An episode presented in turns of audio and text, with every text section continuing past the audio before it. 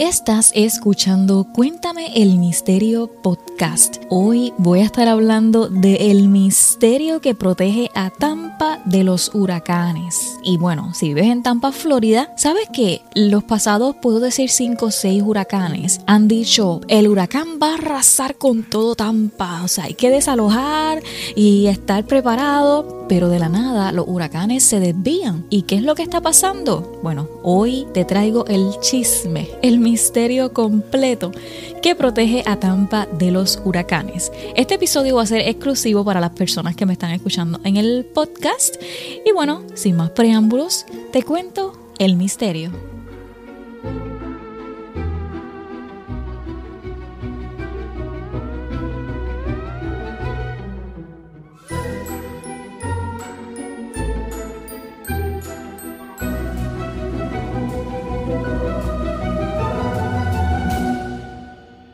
Durante el pasado huracán Ian, que iba, iba a pasar por Tampa, fue el momento más desesperante para muchos aquí, porque a pesar de que estamos acostumbrados a que todos los años venga un huracán, a la vez como que no estamos tan preparados, o sea, ¿quién puede estarlo, verdad? Bueno, la semana después del huracán Ian, recuerdo que cuando regresamos a las oficinas estábamos como hasta cierto punto asombrados porque el huracán dio un giro hacia abajo y en vez de pasar por encima de Tampa, de momento cambió el rumbo para más abajo y me acuerdo que mi jefe me comentó de una persona que estaba explicando que en Tampa había una tribu de indios taínos que había hecho unos rituales para bendecir Tampa Bay.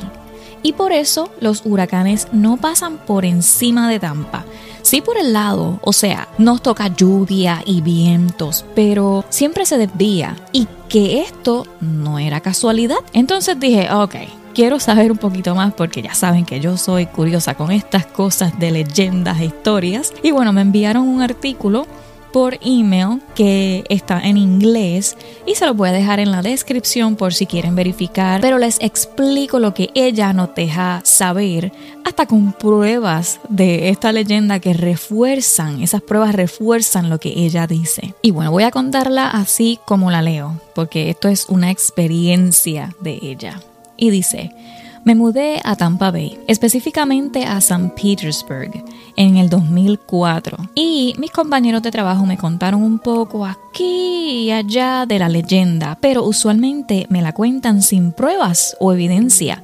Así que dije, soy joven y soltera, pero no ingenua, ¿verdad? Estaba aprendiendo sobre el área de Tampa Bay y fue cuando me di cuenta de que me mudé en el peor año. El momento de pánico comenzó cuando Dennis Phillips en la televisión estaba informando que todos, todos teníamos que evacuar. Y por supuesto no iba a depender de una leyenda en ese momento. En el 2004, Florida fue azotado por cuatro huracanes en seis semanas. ¿Se pueden imaginar? Era Charlie, Frances, Iván y Jane. Se suponía que el huracán Charlie devastaría a Tampa Bay. Los modelos Spaghetti más confiables predijeron que Charlie era una tormenta rápida. Tocaría tierra en Tampa y destruiría absolutamente todo a su paso. Fue pues mi primer huracán en Tampa, por decirlo así. Yo crecí en Hawái y viví un huracán allí cuando era niña. También viví un huracán en Pensacola, Florida, cuando estaba en la universidad. En ambas ocasiones me acurruqué con mis papás porque, o sea, ya sabes, hay que irse a algún sitio, hay que evacuar, ¿verdad? Entonces, como nueva residente de Tampa, dejé mi departamento en St. Petersburg y conduje hasta Pensacola, donde mis papás están, que ellos están jubilados. Muchos de mis amigos y vecinos se refugiaron en Tampa, o sea, en Tampa, sí, creyendo en la leyenda o, bueno, manejaron hasta Orlando. Los habitantes de Tampa se preparaban para el gran éxito de Charlie. Vimos la tormenta tocar las aguas del Golfo y hacer un giro abrupto hacia el suroeste. O sea, ya el punto no era Tampa.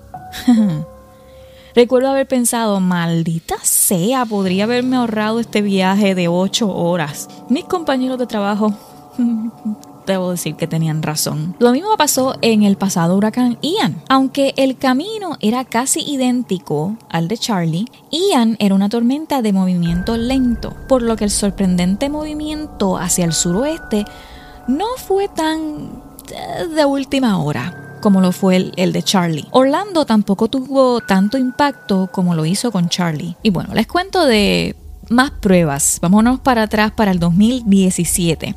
Yo estaba casada y tenía hijos. Acabamos de comprar y mudarnos a nuestra tercera casa en West Chase donde yo pensé que pasaría el resto de mis días en Tampa Bay. Y es cuando me enteré de que Tampa estaba en el camino del huracán Irma. Esta vez, bueno, ya saben, no me preocupé tanto.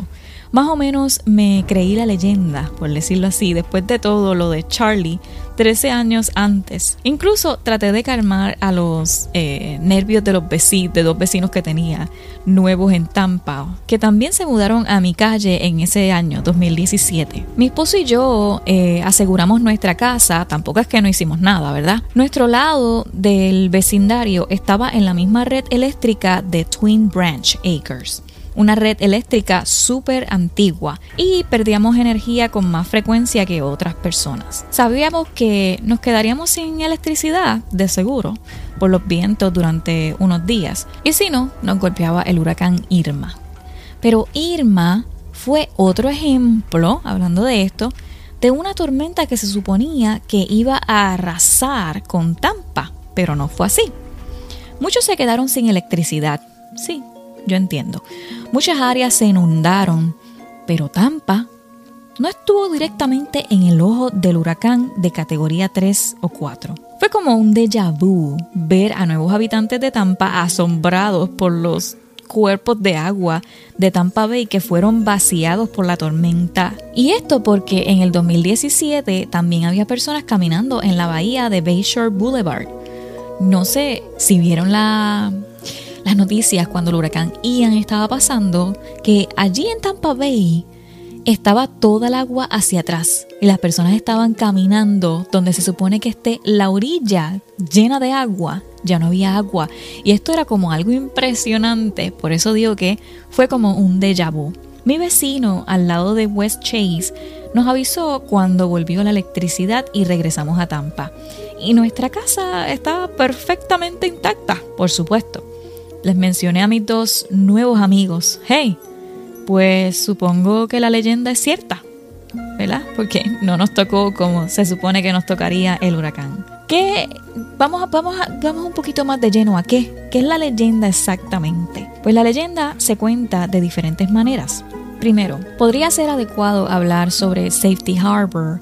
Eh, mi hermano me dijo una vez que como parte de la leyenda, Safety Harbor se llamaba se llama safety, que significa seguro, porque los nativos americanos bendijeron el área. Así que investigué más profundamente en esto de la historia envuelta y Safety Harbor es el nombre actual del jefe del viejo Tampa Bay. Esta fue la zona desde la que gobernó la nación Tocobaga. Les voy a dejar, como les dije anteriormente, todos los links en la descripción porque allí está la evidencia de lo que ella está hablando en este artículo de los modelos espaguetis que hablé anteriormente y esto de la, los indios Tocobaga. Pero continuamos. Los indios Tocobaga son los nativos que supuestamente bendijeron a Tampa Bay. La leyenda a veces se cuenta que Tampa Bay es el hogar de los montículos indios Tocobagan que se han encontrado entre Safety Harbor su hogar ancestral y el área de Gandhi, un tramo de 15 millas a lo largo de la bahía en el condado de Pinelas, eh, algunos habitantes de Tampa dicen que los montículos son los que mantienen alejados los huracanes. Algunos eh, también dicen que los nativos bendijeron el área después del último huracán en 1921 que técnicamente golpeó a Tarpon Springs como categoría 3, Dicen, dicen que la bendición de los nativos dice, Tampa nunca más será golpeada por un huracán devastador. Tampa Bay esquivó la ira del huracán Ian que asoló a nuestros vecinos del sur. Tampa también soportó los vientos de la tormenta tropical, lo que solemos hacer durante los huracanes de Florida, básicamente.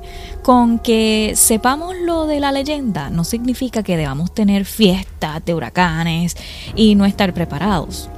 Tampa es un área extremadamente vulnerable a las tormentas tropicales, ya que estamos rodeados de agua. Entonces, un huracán realmente sería devastador. Hoy día, después de un huracán, las líneas eléctricas y los árboles caídos, así como las carreteras inundadas, son súper peligrosos. Así que no lo tomes a ligera. Agradezcamos que aunque sea cierta o no, la leyenda nos cuida y Tampa nuevamente se salvó de otro huracán. Me encantó este artículo porque, o sea, explica todo. Como les dije, les voy a dejar los links en la descripción, pero después del tiempo que llevo contando historias y leyendas, siempre veo cosas inexplicables que para el tiempo que pasan no tienen evidencia, ¿verdad? Para sostener. Pero gracias a los avances de ahora podemos seguir contando estos misterios y ahora con más evidencia. Y bueno, hasta aquí el episodio de hoy. Sabes que puedes escuchar este episodio en tu plataforma de podcast favorita. Si te gusta ver el video lo vas a ver en YouTube, pero no voy a estar enfrente a la cámara. Esto va a ser solamente audio, como les dije anteriormente, es un episodio exclusivo para las personas que me escuchan en el podcast. Si quieres compartirnos una historia misteriosa o alguna leyenda, sabes que la puedes enviar por correo electrónico. El link te lo voy a dejar en la descripción. Si quieres ver resúmenes, resúmenes cortitos de uno o dos minutitos de leyendas latinas, me puedes conseguir por TikTok. Y bueno, ahora sí, les envío un abrazo gigantesco y te espero por aquí en el próximo episodio. Chao.